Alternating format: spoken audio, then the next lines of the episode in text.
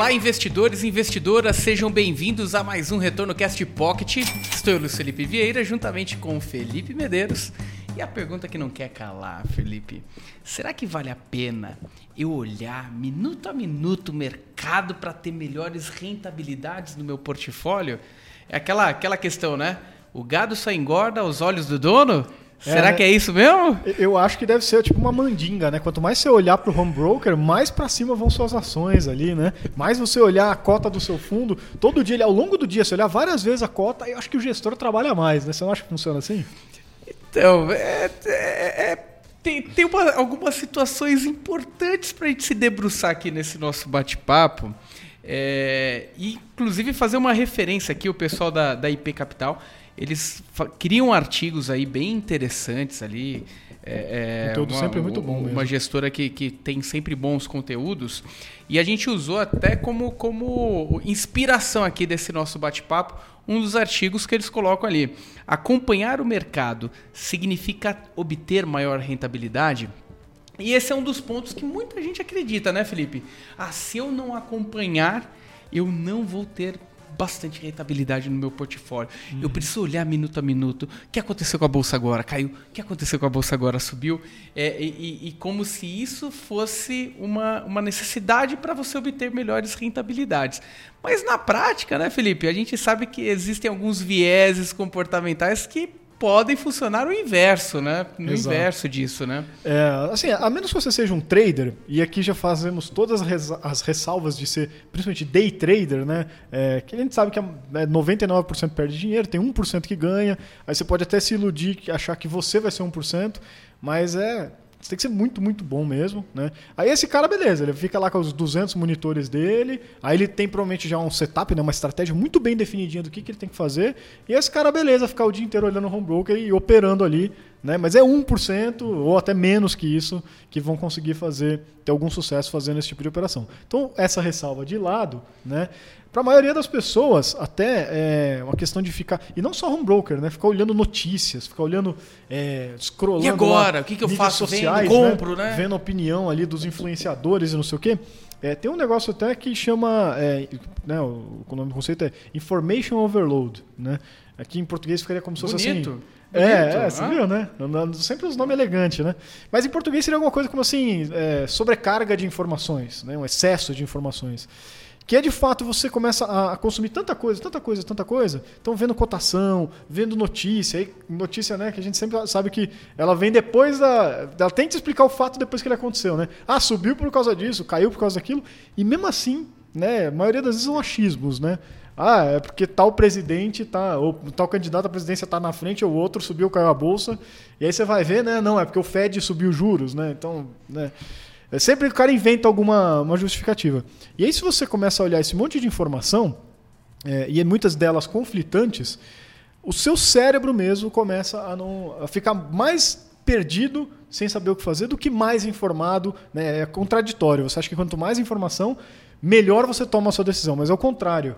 Quanto mais informação, ainda mais quando elas são descompromissadas ali, né? quando uma não bate com a outra, mais travado você fica. Você não sabe que decisão tomar, e aí você vai tomar uma decisão puramente emocional e não racional, porque você não vai conseguir tomar uma decisão, por, por excesso de informação, né? É, e, e, esse, e esse ponto é, é interessante até onde, onde a gente quer evoluir, né? conectando essa situação aqui que foi colocada pelo Felipe é, com a situação de olhar o mercado a todo momento. A gente gravou um podcast, é, salvo engano, foi em 2020, é, falando de alguns pontos do S&P, alguns estudos lá desde 29 até 2015. Se você pega o, o S&P para 10 anos, você uhum. tem 95% de probabilidade de ser positivo esses uhum. 10 anos e 5% de ser negativo. Você pega uma janela e muda para 3, isso aí já passa a ser praticamente 75%. Se muda para anual aquela janela, passa a ser 67%. Se muda para mensal, é quase meio a meio. Uhum. Quase jogar moedinha. É, joga, no diário é jogar moedinha. Exatamente. Então imagina, vamos, vamos colocar essa consciência de probabilidade, né? Se eu olho para 10 anos, eu tenho uma muito mais chance, muito mais provável que eu tenha cenários positivos e não negativos. Se eu olho para o mensal, para o diário, é como se eu estivesse jogando uma moedinha para cima. Aí, o próprio artigo aqui da, da IP é, coloca aí o, o, uma questão psicológica de Kahneman, um dos grandes, é, uma das grandes referências no assunto, né? Ganhador de é, prêmio Nobel e tudo Exatamente, mais. ganhador de prêmio Nobel. Vou imaginar uma contabilidade da felicidade. Então, todo revés que você tem, toda perda que você tem, você cria dois pontos negativos na sua contabilidade. E toda felicidade que você tem, você conta um ponto positivo. Ou seja, é desproporcional os impactos emocionais de uma queda em relação à alta. No final das contas, se você olha todos os dias e todo dia você tem uma situação contábil para cada um ganho, uma perda, um ganho, uma perda, no final das contas, o peso emocional foi muito mais negativo do que positivo. E aqui volta a questão: vale a pena ficar olhando com esse peso emocional? E, e a gente sabe, o peso emocional envolve decisões irracionais. Vale a pena ficar olhando o portfólio minuto a minuto, dia a dia? Perfeito, cara. É, é, bem isso. Inclusive, essa é a teoria do prospecto, né? Que é um do, uma das teorias que deu o prêmio Nobel lá pro, pro Daniel Kahneman e do Amos Tversky. Não sei como é que pronuncia o nome dele. Eles são, é, de, são de Israel, né? São, enfim, não sei como é que fala essas coisas aí. Mas é, é, são os caras que ganharam o prêmio Nobel muito por conta dessa teoria aí, né? Onde mostra que, de fato, a dor de uma perda é maior do que a felicidade de um ganho. Né? E aí o que, que acontece quando né, vai acontecendo isso no dia a dia? Né? Como você está sentindo cada vez mais dor do que felicidade, você vai sentindo então cada vez mais uma, uma vontade de tomar uma decisão para parar aquela dor. Né? Nenhum ser humano, acho que nenhum animal gosta de ficar sentindo dor, vai fazer alguma coisa para evitar aquilo. É, e aí vai acabar tomando decisão de curto prazo, principalmente quando eu estiver sentindo mais dor que quando estiver perdendo, né? E vai acabar resgatando no pior momento, né? É, que é o contrário do que você tinha acabado de falar, né, Luiz? Que você tem que ficar um tempo longo para você ter uma chance maior de ter um bom resultado, ter um resultado positivo de ganho.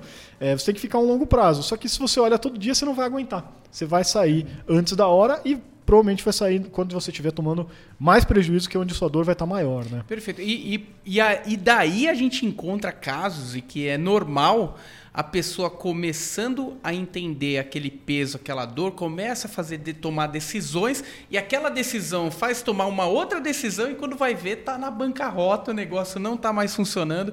Por quê? Porque não deixou também a timeline correta, né, das coisas acontecerem, né, Felipe? É. Não, inclusive isso é tão real que você, ah, mas isso aí vocês estão falando de teoria, na prática não é assim. Isso é tão real, pessoal, tão real que a gente já comentou aqui também em alguns outros casts, mas vale é sempre retra... relembrar, né, trazer de volta aqui esse, esse, esse case, né, esse estudo de caso aqui que foi bastante divulgado na época. Tem um fundo muito famoso, que é o Magellan, né? É, hoje em dia já não é mais o que era na época, né? Mas é na época que ele foi administrado pelo Peter Lynch, né, que é um dos investidores mais famosos aí do mundo.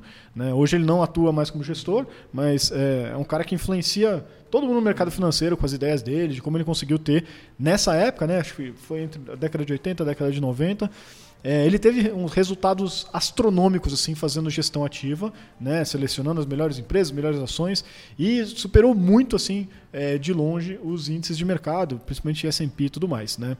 É, então você fala, pô, quem investiu com esse cara é um, só ganha dinheiro. Só pô, ganha uma dinheiro. maravilha, né? Quem, quem dera eu pudesse ter aproveitado essa oportunidade de, de investir com um gestor tão lendário desse que teve um resultado astronômico, né? Aí o pessoal foi fazer um estudo. E aí, quem investiu com o Peter Lynch ganhou dinheiro? Porque o fundo ganhou dinheiro. Se você olha lá as estatísticas do fundo, ele bateu de longe o índice.